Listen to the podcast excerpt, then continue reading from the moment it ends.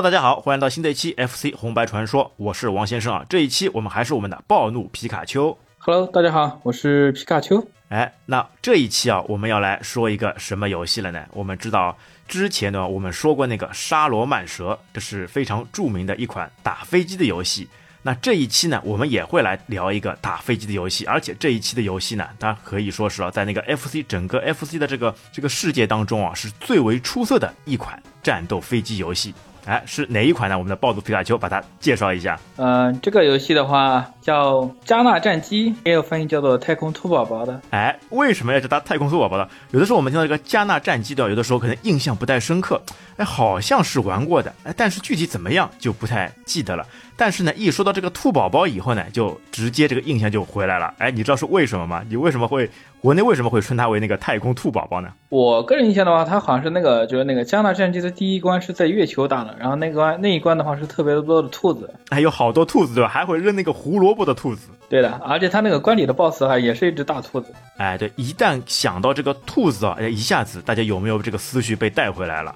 对吧？它就是一款那个非常有趣的，现在来说的就比较二次元的这个打兔子的这个打飞机游戏。其实这款游戏呢，它其实是那个属于那个六大战机游戏当中的一款经典之作。我们之前说过那个沙罗曼蛇，还有那个宇宙巡航机，包括像有 RPG 元素的那个《加迪外传》。还有那个一九四三，对吧？游戏与政治结合的一九四三，也包括那个非常在街机厅上面非常那个火热的这种烈火战机。那最后的一款就是这个加纳战机，而且它可能是被誉为啊，就很多打飞机游戏里面啊，就最出色的一款。哎，你觉得这一款加纳战机哦，你觉得它为什么会就这么被人家那个喜爱吗？它这个加纳战机的优点就比较多了，你看它这个武器系统，然后包括它那个导弹系统。而且它它它还拥有升级系统，然后你再包括它那个游戏质量吧，它的那个操作感觉也会非常的好，包括它的那个背景音乐，也相比其他的游戏要好很多了。哎，对的，就感觉啊，它这款战机啊是融合了其他很多款这种战机的这种优点，哎，把它糅合而成。对吧？你说这个手感，哎，它这个流畅感、流畅度，哎，非常的不错。然后呢，又带这种武器升级，包括这种直接那个机体升级，哎，各种各样的这种方式，也包括背景声音跟那个关卡 BOSS 这些设计啊，都非常有趣。而且呢，它还带带了一些那个搞笑的元素，哎，几个优点里面一起结合以后，就成就了这一款非常有趣的加纳战机。其实你知道吧？哎。加纳战机，我第一次知道这个名字的时候，哎，感觉它是不是跟非洲的加纳国家是一样的啊？没有的，哎，是不是那个非洲国家过来的这个战机呢？我刚开始玩的时候，然后那个我拿到那个卡带，上面写的就是太空兔的。哦，那你可能就已经是改版的了，因为国内有很多这种就是那个汉化版本嘛，就已经把这个名字嘛就改成那个汉化的了。因为我知道之前有两种嘛，一种就是你说的那个太空兔宝宝，这个改的就比较彻底一点；还有呢，就直接是打上中文的那个加纳战机，就加就是加减乘除的加，哎，然后纳就是收纳的纳，就直接打上加纳战机。其实呢，加纳战机它原名啊是叫那个 Gunnak，它其实因为从这个字面上面来翻译过来呢，其实是一款那个枪魂，这个名词呢应该叫是一个枪魂。对吧？它是一款 ST 级的那个射击类游戏，但其实这里给大家再普及一下，它这里说的那个加纳呢，并不是那个非洲国家的加纳哦，而是那个 Gunnak 的那个音译啦，就是 G U N N A C，就 Gunnak 这个音译过来的，叫做那个加纳战机。它其实呢也是是由那个 Complay 公司，但说到 Complay 公司，我们可以引申出去来说一下，就这家公司来的话呢，哎，你之前有了解过这家公司吗？啊，没有。这个的话倒不是特别像我了解的比较多的，一般也就卡普空打的那个比较多一点。哎，对啊，就六大合作 FC 的六大公司嘛，什么 Konami 的、卡普空的，对吧？还有 Hodson 的。其实这家那个 Complay 呢，这家公司呢，确实哎不太有名。那 Complay 这家公司呢，它的那个创始人呢，其实也蛮有趣的。他那个创始人呢，叫那个人井古镇。他这个人呢，有趣在哪里呢？因为他一开始啊，他在年轻的时候啊，他是在那个大集团，就日本的那个广岛电铁里面。工作的是个铁饭碗啦，然后呢，他自己哎搞折腾，在七十年代的时候呢，全球左翼运动啊风起云涌，哎，他竟然呢跟一些街头人啊一起搞起了那个工人罢工运动，那最后呢被警察逮捕，哎，从而砸了饭碗，那走投无路之下呢，因为他自己呢喜欢钻研的，他自己呢自学了编程，后面呢他就自己一个人啊成立了这个游戏公司 Complay。那头三年的时候呢，他都是那个光杆司令，就他一个人呢，他就到处啊为这些大公司啊代工做一些移植游戏，什么那个淘金者，哎，这个你知道吧？淘金者就 MX 版本的淘金者就是出自 Complay 的手笔，也就是他自己一个人人景古镇他的手笔。淘金者还是蛮难玩的。好，那之后啊，转机这 Complay 公司呢，转机在什么时候呢？在那个一九八六年。哎，他迎来了他的那个最要的那个合作搭档，就是那个程序员广野龙行。哎，两个人啊就开始制作那个 Complay 历史上呢极为重要的一个游戏。因为当时你知道吧？当时有一款那个南梦宫的那个仙河的打飞机游戏《铁板阵》，这个你知道吧？这个我还真不太清楚。我玩最多的也就是江纳战机了。哎，对啊，这款为什么说它的印象不深刻呢？因为它那个画面什么的其实做的并不怎么样。从现在的眼光来看呢，就非常差，而且它的游戏体验啊、游戏感觉啊都不好。但为什么说在那个时候是非常非常那个著名的？因为《铁板阵》这款游戏啊，等于是竖版哎这样竖轴过关游戏的那个始祖了。就是从它出了那个《铁板阵》以后，各种模仿的这种游戏啊才相互建立哎，所以它等于是就老大了，老老大始祖了。那他们就看到这个《铁板阵》呢这么火，哎，就想哎，干嘛不在那个《铁板阵》上面呢，就打造一款新的游戏？像我刚我们说的《铁板阵》这个游戏对吧，运行起来就比较缓慢，而且画面啊什么的做的并不好。那他就跟他的程序员就广野龙行啊提出了两个创新点，一个呢就是要做那个高速卷轴，用速度啊换取那个更强的视觉冲击力。那第二点呢就要做一些那个动态等级，可以根据玩家自己的能力啊自动调整敌人的行为模式。那就这两点啊，就特别是第一点做那个高速卷轴，这在当时啊就非常不容易的了。哎，但是呢。广野荣行在听取了那个人井古镇的这个想法和技术思考以后，只用了不到半年的时间就做出了这款游戏。那这款游戏呢，就是我们说的那个加纳战机的那个前身，就是那个银河号，就是那个 Sanak，对吧？它那个拼写就是 C A N A C，就 Sanak。哎，这个名字其实也有来源的。这个名字其实因为那个铁板阵那个关卡里面嘛，曾经出现过那个南美洲那个巨大的神秘图案纳斯卡。哎，那么它的游戏呢就把这个纳斯卡嘛，因为纳斯卡的拼法呢是是那个 N A C C A 这个字母，它调换了一下顺序，就变成了那个 Sanak。国内啊就是称它为那个银河号。哎呦，这个游戏一旦推出以后不得了，就整个行业啊都一下子被这个游戏啊所惊艳到，因为它的那个高速飞行都是非常厉害的。哎，好嘞，你知道吧？哎，它这个市场上面呢就比较热烈，以后呢，之后呢就其他公司嘛就找到他们那 Complay 公司哦，让他们去代理一款游戏。那款游戏呢叫那个 Gun Head，它把它开发出来以后呢，有一个特别大的一个优势是什么？就那个武器系统嘛是可以升级跟切换的。哎，这在当时哦也是一个爆点了。哎，那这两款游戏推出以后呢，他们觉得能不能有一款游戏啊把这两款游戏呢给结合起来？对吧？银河号哎拿点设计，然后港黑的里面哎拿些那个武器升级系统，结果呢他就把这两款游戏呢就合并在一起了。哎，正好这款新的游戏呢就把两款游戏当中那个名字嘛各取一个，就叫做那个 Gunneck，对吧？它等于是把 Gunhead 的名字跟 Sanak 两两个名字嘛就结合一下，哎出来这个 Gunneck。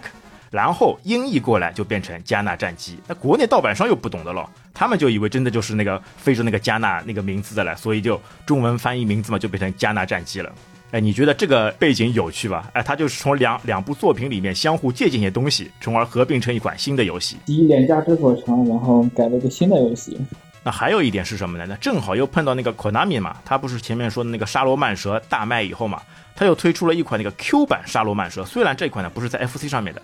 哎，但是这个无厘头搞笑风格也是很有趣的。哎，Q 版沙罗曼蛇你有玩过吧？啊，这个没有，我只玩过原版的沙罗曼蛇。哎，Q 版沙罗曼蛇里面也多了这种很多这种像扔这种胡萝卜子弹，然后会变形，有很多这种小鱼这种可笑搞笑的风格。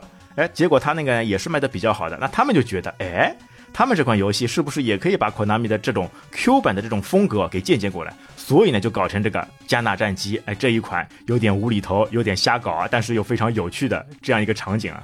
哎，你打这款加纳战机的时候，你觉得最吸引你的那个点是什么？我最喜欢加纳战机的那个部分，主要就是它的那个武器系统啊，武器系统。哎，等一下我们会说到那个武器系统。我们首先来说一下剧情好了，因为这一款游戏像刚我刚刚说的嘛，就进去以后发现它的那个开场动画，因为那个时候都是日文的啦，其实也看不懂什么，但是它那个图片还是看得懂的，就很有趣的。就上手以后呢，就出现。移植到宇宙的人类啊，建造了那个七颗星球。突然有一天，那个受到那个人造太阳的辐射啊，各种植物、动物啊乃至稀奇古怪的东西啊，都开始攻击人类了。就本来这种就没有生命的，就直接活过来了，对吧？他在在那个开场动画当中呢，有有一个那个鱼，直接跳起来，然后胡萝卜什么也跳起来，包括那个大兔子，直接开始攻击人类了。但有趣就有趣在哪里呢？它的剧情后面介绍，就人类政府啊，没有可以调用的那个军队控制局势，就是人类的那个武器士兵都打不过他们了。那反而怎么样呢？他请来一位那个，请来一名那个女巫了，来跳大神。哎，这个你有印象吗？就他的那个开场动画里面也会有的一个比较可爱的这个小姐姐，穿着和服什么的，哎，然后直接跳大神啊，这个倒是有的。他就是请那个女神嘛，就祈祷以后被召唤出来的了，等于是从异世界里面被召唤出来这个加纳战机。然后呢，他怎么样呢？去前往不同的星球来平息那个事件，哎，就开始了我们这一款加纳战机的那个神作。就它最吸引我，刚开始的时候最吸引我一个点是什么？就是那个背景声音了，就各种有趣。对吧？搞笑的，就听着以后就直接想笑了。你有这种感觉吧？有的，他那个前几关的音乐都属于比较欢快，但是你到后面几关的话，他那个音乐也是属于偏战斗风，有有一点热血的感觉了。哎，对啊，就随着这个故事的进展嘛，就打到那个越来越关键的时候嘛，就会有一些不一样的这种情况了。哎，其实你还记得这个加纳战机它总共有多少关吗？加纳战机好像是八关，我记得。哎，对，正好是八关，因为它正好对应的是什么呢？就是那个。金木水火土，哎，五个那个属性，再加上那个日月，那其实你知道吧？就日本人那边嘛，他的那个从星期一到星期七，正好对应的就是从星期一开始啊，就正好是月火水木金土日，就等于是七天，正好全部都涵盖到。那为什么说它是八关呢？因为最后一关嘛，它其实是就在那个日里面打的。那等于是什么呢？就网上有个说法，就比较搞笑的是说什么呢？提醒大家了啊，就星期天就要结束了，明天还要上班上学呢，哎，快点去洗洗睡了。就所以总共有八个关卡，哎，就比较有趣的。哎，那这在这里啊，我再问问看你，哎，你之前打的时候有没有办法？因为它直接进入那个开场动画以后嘛，它不是会有两个选项，一个是那个 Game Start，那下面还有一个是那个 Config 点 SYS，有这个选项，这个你知道是干嘛的吧？这个我不知道，我一般就直接开始战斗了。啊，你不进去的，你从来不进这个 Config 点 SYS 这个选项里面的？没有。啊，它其实进去以后呢，是一些那个参数设置系统，在里面呢，你可以选关卡，就你八关嘛，直接在里面可以选，也包括你可以选一些那个声音，因为它好像总共是有四十八种那个音效，也包括你可以在里面嘛选择其他的一些，比如说那个速度，都是在这里面可以选的啦。属于自定义游戏难度了那个。哎，对，它里面还能选那个游戏难度，哎，那它这个总共是四个级别难度嘛，第一级就是简单。哎，第二级是普通，哎，默认的呢是第二级，第三级跟第四级啊就不一样，就比较厉害了。那个敌人的那个血量跟那个持久度都会有所上升，而且他还有选择那个你把敌人消灭以后嘛，那个他的那个子弹嘛是否会立即消失，等于是在难度上面又提升了。也包括呢，它是可以调那个流畅度的，哎，你是要这个画面优先还是要速度优先，在这上面都是可以调节的了。而且它在这里面呢还有一个隐藏的一个选项。是怎么样的呢？在那个声音调节模式当中啊，你选到第五个音效，然后呢再回退到那个关卡选择里面，这样呢你就可以选择第零关，它等于是一个隐藏关卡了，等于是总共可以打九个关卡，就零到八关，总共九个。这个倒是有过的，但它那个它那个第零关的话，据说以前是测试关卡，就是它用是用来测试的，它那个第零关打的时候是不会掉落任何道具的，你包括第一关打的时候。开局的时候打完之后，然后他会给你掉落武器系统。地灵关是什么都没有的。哎，对的，地灵关而且连 BOSS 都没有的，就像一个过过场动画一样。哎，但也是可以把它选出来来玩一玩的。哎，另外，其实你进入到游戏以后，对吧？它是可以调那个速度档的，这也是感觉啊，在所有这个飞机游戏当中啊，哎，特别特立独行的。我之前我其他游戏好像并没有那个看到过，但它这块呢是可以调节那个速度档的。哎，你知道是怎么调节的吗？嗯，直接按选择键就可以调节了，一共是四档。哎，那你最喜欢的是哪个档位？我一般的话都是用二档飞，然后子弹密集的话开始躲，然后就切三档飞，然后四档的话我是控制不住，一档的话特别慢，我通常就是二三档。哎，比较类似的，哎，默认就是直接用二档，因为其他档位感觉用起来呢就不太舒服，就感觉总归是有一些啊有一些不顺手，那还是它普通的那个默认二档嘛，会更加哎流畅一点。速度太快了，你这子弹万一就撞上去了就不行。因为这款加纳战机游戏嘛，它其实那个难度什么的嘛，特别到后面几个关卡还是比较困难的了。各种漫天飞舞的这种子弹迎面扑过来，还是比较吓人的。就很多时候呢，搞不好就直接就撞死了。而且在这个选项当中嘛，还有一个选项，它也是隐藏的，是那个无敌选项。哎，之前这个你有试过吧？你有把它那个选选择出来吧？啊，没有没有，这个我倒是没有。那它其实怎么选无敌关卡呢？在进入游戏的最初的时候嘛，就是那只大兔子那个画面下面嘛，就一直按住那个 A B 键不放。然后呢，等到过场动画出现以后，对吧？就可以进入这个 config 点 sys 里面，它又多了一个选项，就是那个 no dash，直接把它选成不死状态，即可以开启无敌模式。在无敌模式里面，就所有的这个攻击嘛都是免疫的。哎，但说实话，你真的这款游戏你全部开成免疫了，这反而这乐趣就没有了。就是要这种啊，在这种枪林弹雨当中，对吧？不断的奋勇，不断的前进，才这个好玩呀。对，哎，那接下来啊，我们就来到游戏的主体。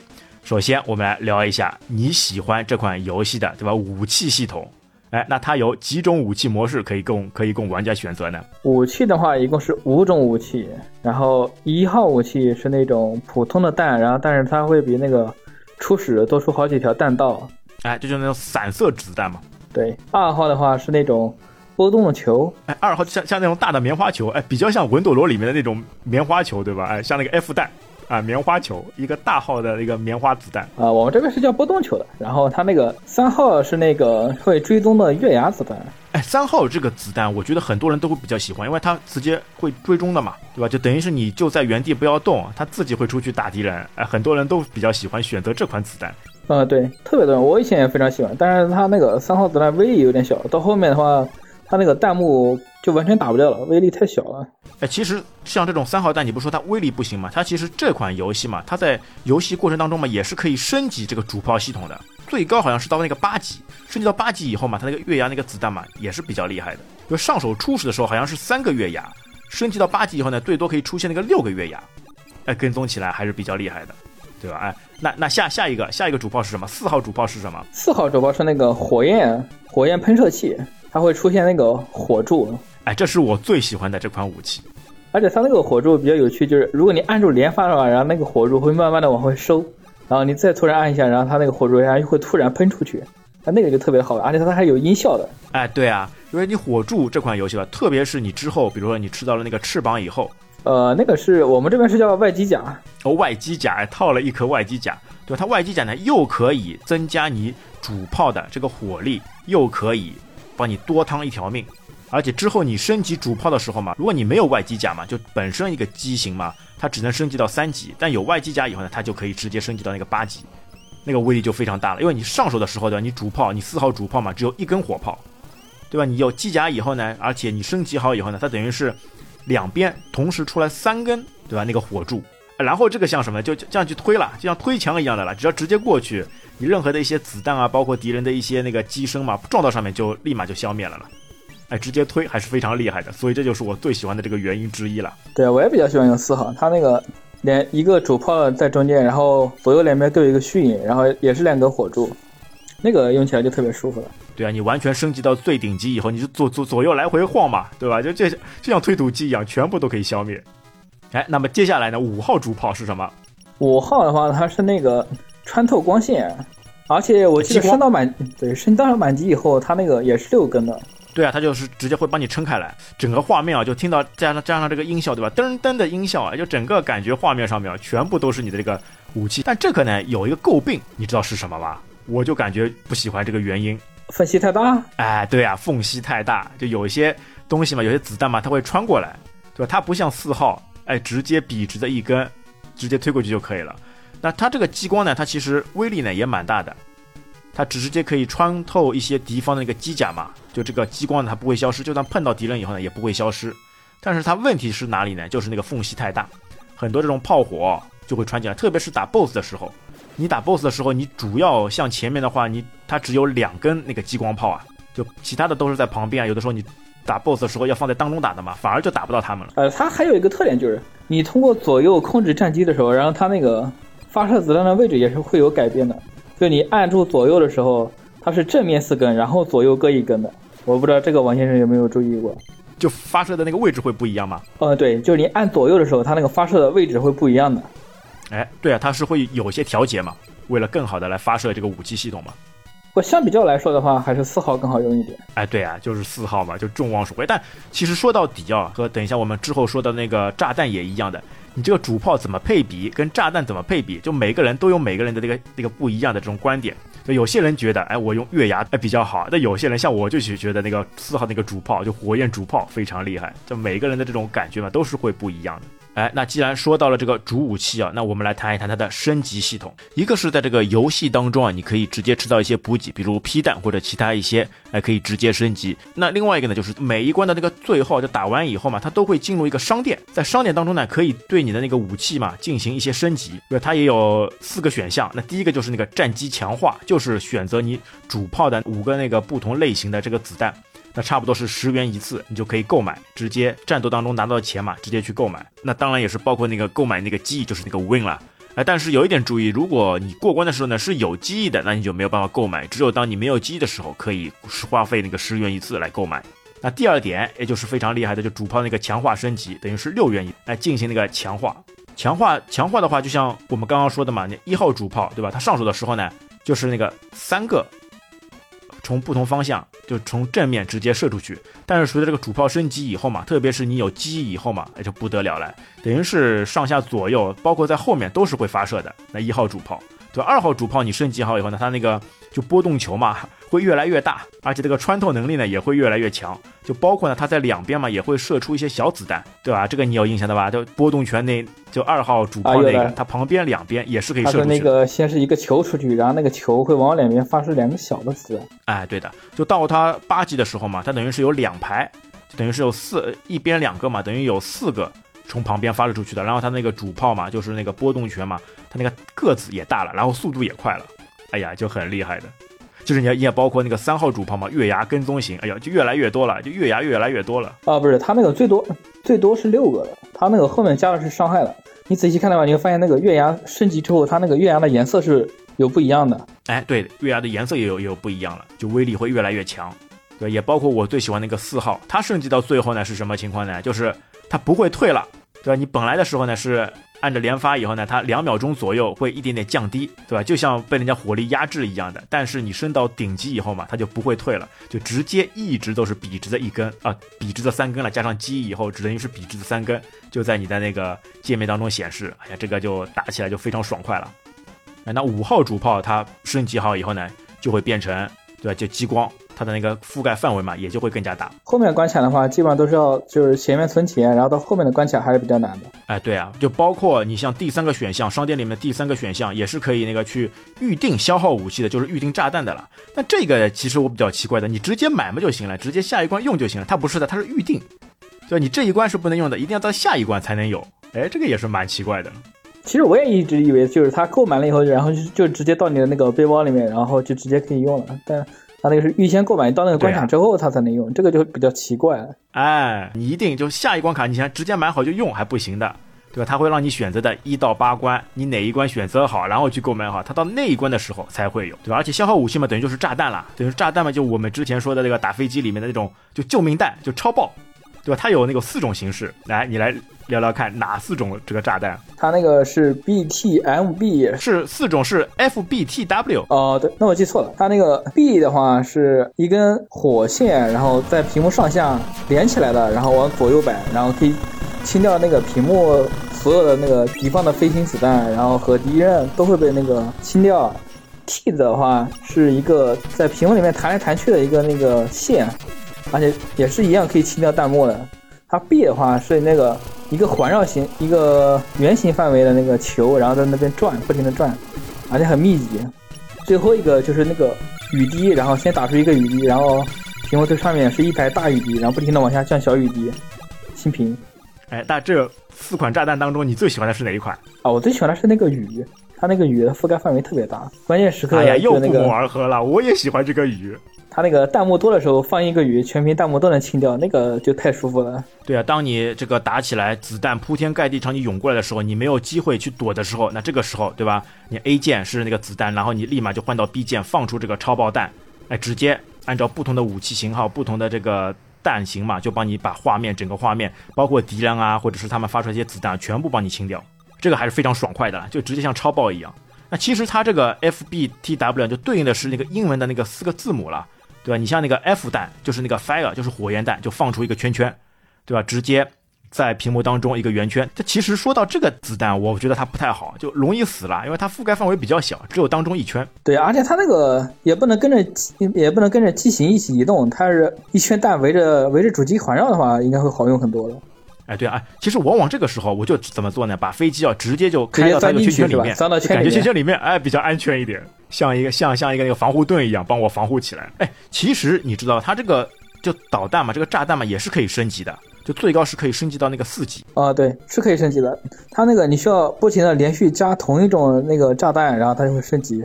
你加一个是一级，然后连续加两个就是两级，以此类推嘛，最多可以加四级。对对对，就像你 F 弹嘛，你如果连续吃到四个了，它这那个左上角上面会有显示的，就直接显示一个四。那这个时候呢，就代表你的这个炸弹嘛变成四级。但变成四 G 以后呢，它的威力也变强了，它会有三个圈圈直接在你画面当中显示，而且那个持久度就时间嘛，持续性嘛也会更加大，啊，对，时间也会更加长。害伤害时间都会有增加的。但是唯一一个缺点呢，像你 F 弹嘛，它会直接消耗掉你三个炸弹。啊，不是那个是升那个是升级导致的，就是你升级之后，它需要用更多的炸弹，然后消耗的。对啊，因为它等于放出来三个嘛，你就等于直接损失掉三个三个炸弹一起放出来，因为它最高封顶嘛是二十是二十个炸弹，嗯，对，你就要在这有限的二十个当中存住了才要再放20个放掉点，超过二十个了它也没有了。所以像前面在商店里面买的时候嘛，还要注意这个情况，对吧？你要预预设到这一关打好以后呢，你能留下几个，然后再买几个，哎，不要超过二十个，要不然这个钱就浪费了，对吧？那个 F 弹就是那个 Fire，然后 B 弹就是那个 Blazer，那就是暴雪的那个 Blazer 的，它就是 B 弹嘛，就等于是整条屏幕它出来一根条，帮你左右去扫，任何东西碰到了就直接消失了。那它这个升级到四级以后呢，好像是出来两个，是不是两条左右是两？条线，然后一根在左边，一根在右边，然后交替的左右扫。哎，这个就直接范围就一下子大了。要不然本来如果是一条的时候，你还要飞机嘛，就跟着这个条一起跟着那个走线跑它往左你往左，他往右你往右，呃跟着他走，被他牵制着了。但是两条出来以后呢，不得了，哎，就基本上要整个屏幕全部都可以把你扫光。哎，那像 T 弹就是那个闪电，就那个 sound，哎，这个闪电出来以后呢，特别是四级啊，它是出来四级好像出来是四个，直接一下子消耗掉四个。然后整个屏幕就把你滴滴答、滴滴答啦、滴滴答全部扫光，因为它是非常速度快的这种闪电形式嘛。啊，对，它是在它是在屏幕中来回弹的。哎，对，这个词用的好，弹，哎，就弹射形式。它这个炸弹，我觉得特别是在打 BOSS 的时候嘛，就特更加厉害，而且整整个就感觉 BOSS 就是随时随地啊，每个地方它都没办法躲避，全部都被这个子弹给扫到。而且我个人觉得打 BOSS 的话，就那个用 T 炸弹伤害是最高的，升满级之后卡准角度，然后卡到位置的话，然后那个 T 可以来回的窜 BOSS，伤害特别的高。哎，对啊，就除了那个 water water 这个弹，我接下来就喜欢这个，就喜欢这个 T 弹，这个闪电，特别是最起码你要两级或者三级以后，哎，这个子弹的威力就完全显示出来了。哎，其实这个级别当中嘛，就是那个 W 弹，W 弹就是那个 water 嘛，就是水弹嘛，它水弹这个显示呢最不明显，对吧？因为你想那个暴雪啊、闪电啊都会有两个或者三个出来的，但水呢就感觉是时间变长了，然后覆盖范围就更加大了，其他倒没什么花头的了。哦，我记得没有什么形式好像它那个上的改变。我记得它那个雨滴好像是会变大的。哎，对，就因为它原本就是有雨滴的了，它后面只是那个威力变大，然后持续时间变长，那就形式上面就感觉没有什么特别有印象深刻的。啊，不是，我是说它那个就是一级和四级的那个雨滴的大小是有不一样的，就那个它掉下来那个雨滴，然后变大了感觉那个啊，对，啊我记得是变大了。对的，是会有一些改变的啊。但是整体来说，我就觉得那个闪电，就四级以后的闪电是最帅的，是最最帅气的。哎，那四种炸弹哦，就不同配合你的主炮，各种玩法哎都会有。哎，你最喜欢搭配的是哪个主炮加上哪个炸弹？呃，我一般是火焰火焰四号主炮，然后搭配上那个雨滴，哎哎，但是你发觉吧，你在游戏过程当中嘛，就有一些是那个就随机的一些子弹，就它不显示数字的，因为正常来说嘛，一二三四五它都会显示，包括你的对吧？四个那个炸弹都会有 F F B T W 显示，但是很多时候呢，它都会有一些那个隐藏的就不显示的。啊，不是，它那个是显按顺序改变的，固定的是红色的，那个带变化的那个是蓝色的。啊，对，有一些会一个个跳，但是很多时候呢，就它不显示，可能是因为机型原因啊，它就不显示出来了。哦，显示的，显示的，应该是你，应该是你没有调吧？它那个是显示的，它那个圆的圆的是主炮，然后方形的是那个炸弹，然后它那个蓝色是一二三四五，然后轮换的一直跳，然后你包括那个炸弹它每每一次都都会跳的吗？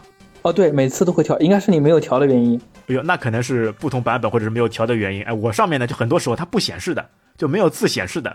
那这个时候我就在想，我是去吃呢，还是不吃呢？这就很尴尬的了，就像开盲盒一样，对吧？你心里呢总归会有一些，反正出都出来了，我总归要吃掉它。但是万一吃到以后呢，这个武器系统又改变了，变成我不喜欢、不想要的，这就很尴尬的了。你有你有这种情况吗？你有这种想法吗？啊，没有呀，我刚才不是说了吗？他那个是有轮换了，我就没有这种问题了呀。耶，但你想呀，你如果是导弹的话、炸弹的话，对吧？那你这个它不是你要的，你去你是去吃还是不吃呢？呃，它那个是变化的呀，就是它那个变化，然后等它变化到你想要的时候，然后再去加。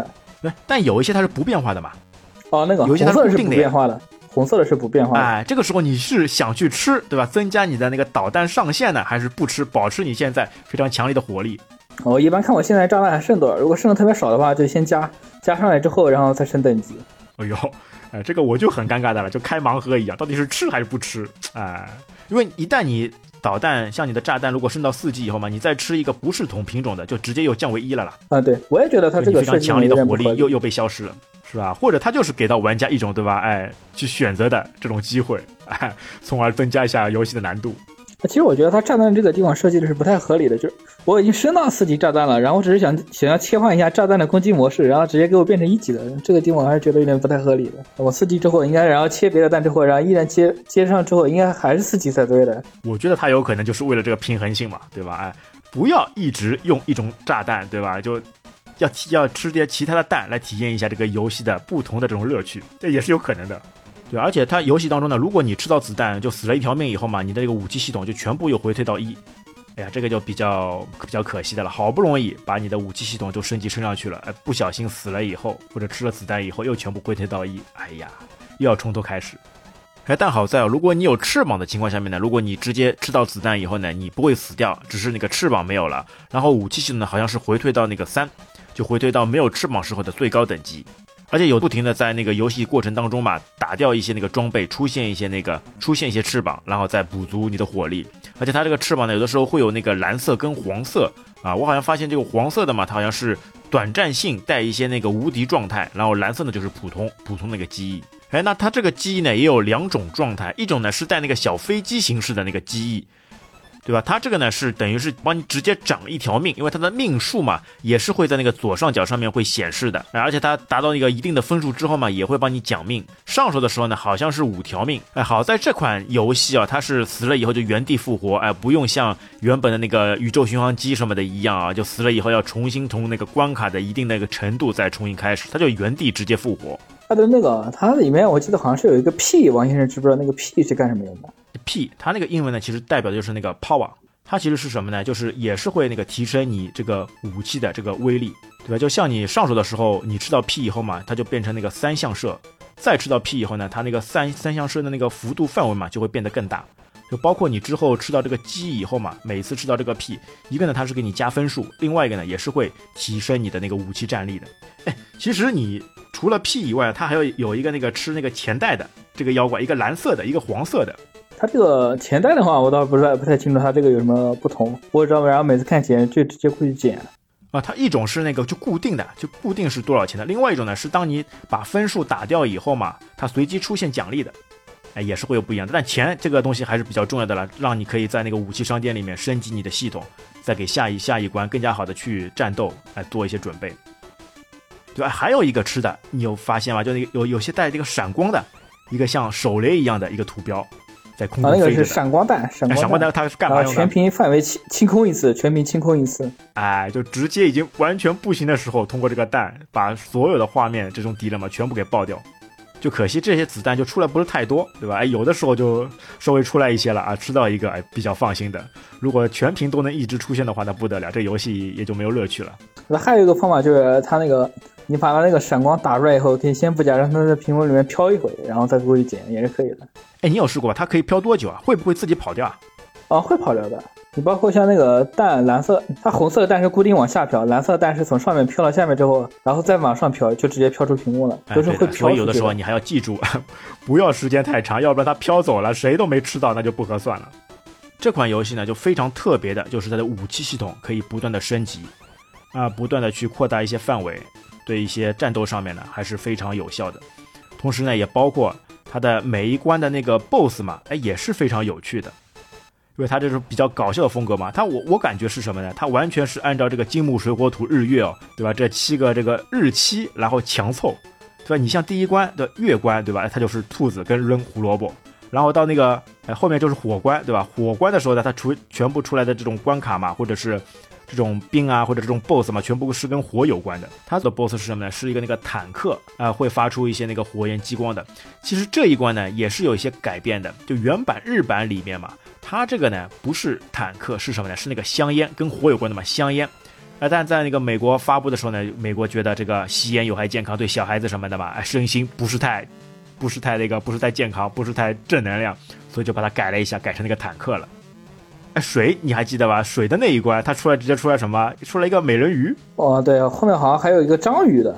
哎，它每一关其实有两个 BOSS，当中对一个小 BOSS，然后打完之后继续飞，然后啊，关底时候出来一个大 BOSS，就水里面哎，美人鱼跟那个章鱼，对吧？这美人鱼呢，就感觉还是吐泡泡的了，而且它什么呢？你打到后面呢，它会把它一个手、两个手全部打掉，就变成没有手的那个人鱼了。哎，最后把它干掉，这感觉它还是啊比较可怜的，这个手什么的全部都被打掉了了。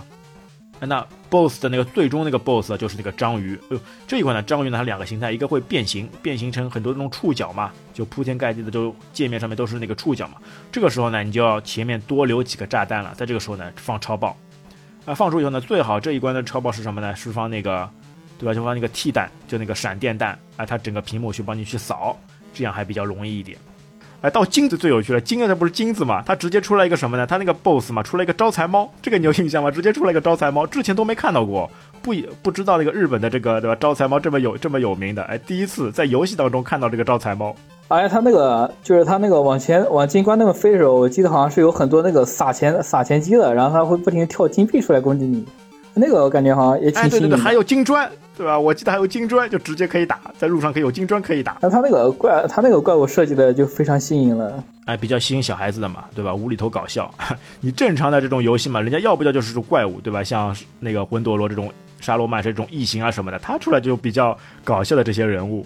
啊，你包括像那个，我记得好像是木关吧，然后木关好像是有那些个树枝和那个卷纸过来打你的，那个好看起来画风就感觉好那个好奇怪了。啊，包括什么板凳，到后面还有板凳什么的会过来，板凳椅子。就整个游戏哦，他们那个设计者也是非常用心的，就想方设法把跟这些新奇，对吧？跟这些金木水火土有关的元素全部都弄上去。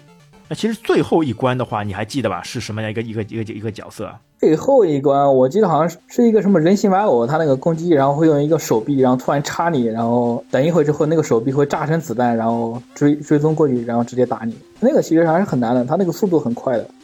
对的，其实它每一关的设计嘛，就 BOSS 本身呢，加上你的武器加成什么的，就并不是太难。但是最后一关呢，最后一关这个 BOSS 啊，蛮厉害的。你打的话要打它半天，而且它有好几个形态，它不断的会转变。而且最后一关这个 BOSS 嘛，它那个造型嘛，看起来像这种。人形的章鱼什么的嘛，它其实这个上面也有一个故事的。它原本设计的时候呢，只是一个人体的一个胚胎，就是人体在肚子里那个胚胎那个形状了。但可能在美版上面啊，就人家觉得这个可能过于血腥了，哎，过于这个刺激眼球了，把它给形象给改掉了，就改成现在这种啊，要不然是直接一个胚胎形状了。这个打起来也也蛮寒碜的。那它打败以后呢，还会出来一个像一个龙头一样，像一个蛇头龙头一样的东西来。啊，这个 boss 呢，那个行动比较慢，攻击方式呢很多种。最后全部打掉以后就可以过关了。那那这就是整个的一个 BOSS 场景。哎呀，这些都是印象非常深刻的打起来啊，就有的时候你感觉，因为通过它的那个背景声音嘛，通过这个游戏快感嘛，你都不知道打到是哪一关，这就只想哎快点把它冲掉，对吧？但所有的 BOSS 当中，印象最深刻的就是第一关，哎那个兔子，哎扔胡萝卜的兔子，对吧？还有就是最后一关这个人形胚胎，哎还有那个金，就是那个招财猫，这几个 BOSS 印象还是很深刻的。啊，我最喜欢就是那个兔子，然后它的它那个是一个大兔子机器，然后旁边会蹦出来四只小兔子，然后手里有一个胡萝卜在转，然后会会会把胡萝卜丢向你。那个我最喜欢的是那个兔子，哎，就看着就很有趣的，对吧？而且你要打的时候打它那个眼睛，它眼睛闭起来的时候是没有没有办法攻攻破它的那个防线的，眼睛睁开，哎，快速的。要通过什么火柱啊，通过其他那个武器啊，把他眼睛打掉，这样才能过关。而且他那个是两只眼睛的，然后他打的时候，然后会把其中一只眼睛打炸，然后他一只眼睛给你打。哎，对对对对对，把他打瞎掉，他一个眼睛像像那个熊猫眼一样，被人家揍了一下，哎，直接黑掉，这个也是很有趣的。哎，当其实当你那个全部游戏打完以后，对吧？其实我跟其他人有聊过，就每一个人那个关卡那个记忆嘛，可能不太一样。那看看你会有什么印象？因为既然是搞笑的嘛，就故事结局嘛，也肯定会出乎人意料。那最终呢，世界又恢复了和平。为了表彰拯救世界的英勇行为啊，那个联合政府呢，给了这个驾驶战机的这个巫女颁发了一个特大的一个奖励，就是一座奖杯。这个就我觉得很搞笑的呀，就你拯救了世界，结果发的一个奖品嘛，是一个体育运动员应该拿到奖杯。这个是不是我感觉有些走错片场的这种感觉？要发给他一个体育奖杯。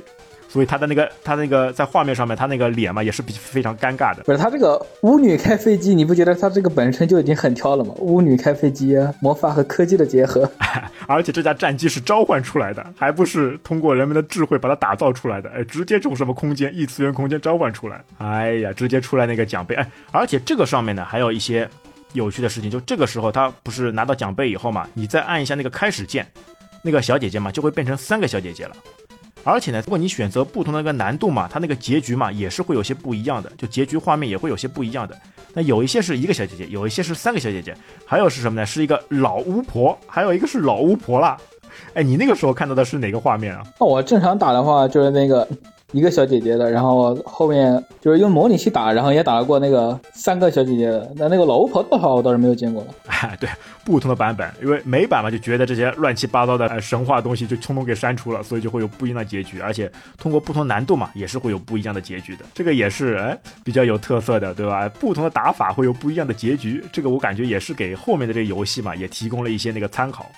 来，最后你来谈谈看，你对这款游戏，对吧？你印象最深的、最期望它的，或者是你整个游玩过程当中最有深心得体会的是一些什么内容吗？我印象最深的，就是他每次那个过关的那个场景，我不知道完全有没有印象。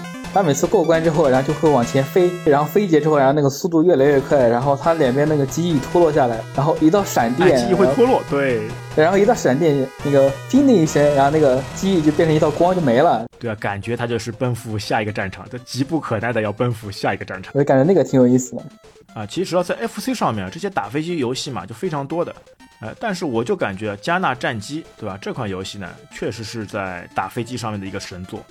就 FC 平台来说的话，我觉得加纳战机应该是这种飞行射击类的巅峰之作，对吧？所以就整个加纳战机这个游戏呢，就是像一个大杂烩一样，把所有的这些优点呢全部融会贯通进去，对吧？流畅性、武器升级、主炮升级，包括它的一个机翼，而且包括这些无厘头的这种搞笑嘛，加上非常棒的这种背景声音嘛，整体来说，这部游戏嘛是非常不可多得的一个佳作啊。起码来说啊，像加纳战机，对吧？它最起码在那个数百。打飞机游戏当中，我觉得是一骑绝尘，是最棒的游戏，哎，没有之一。我觉得稍微能跟它企及一点的，可能是之后出的那个《加地战机》啊，但《加地战机》这款呢，在国内呢就打的人比较少，作为一个冷门作品，那可能并不会被太大人所知道。而且在当时那个年代哦，就感觉这款 FC 的八位机的一个机型嘛，就很多街机上面，就十六位的街机上面啊，都有些起之不及的。就他做的呢，比一些街机感觉还要好。对啊，我感觉是加纳战机真的是感觉已经甩那个其他的那种飞行飞机类的那种游戏，感觉他甩他们很远了，真的是巅峰之作。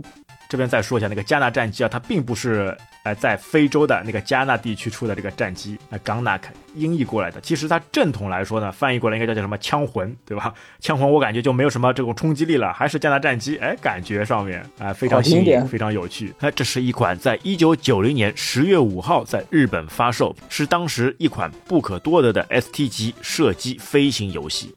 哎，那我们把这个 FC 上面最经典的打飞机游戏给大家介绍了。那之后我们再期待一下会介绍哪部作品，好吗？那本期节目就到这边，感谢大家收听，我们下次再会，拜拜，拜拜。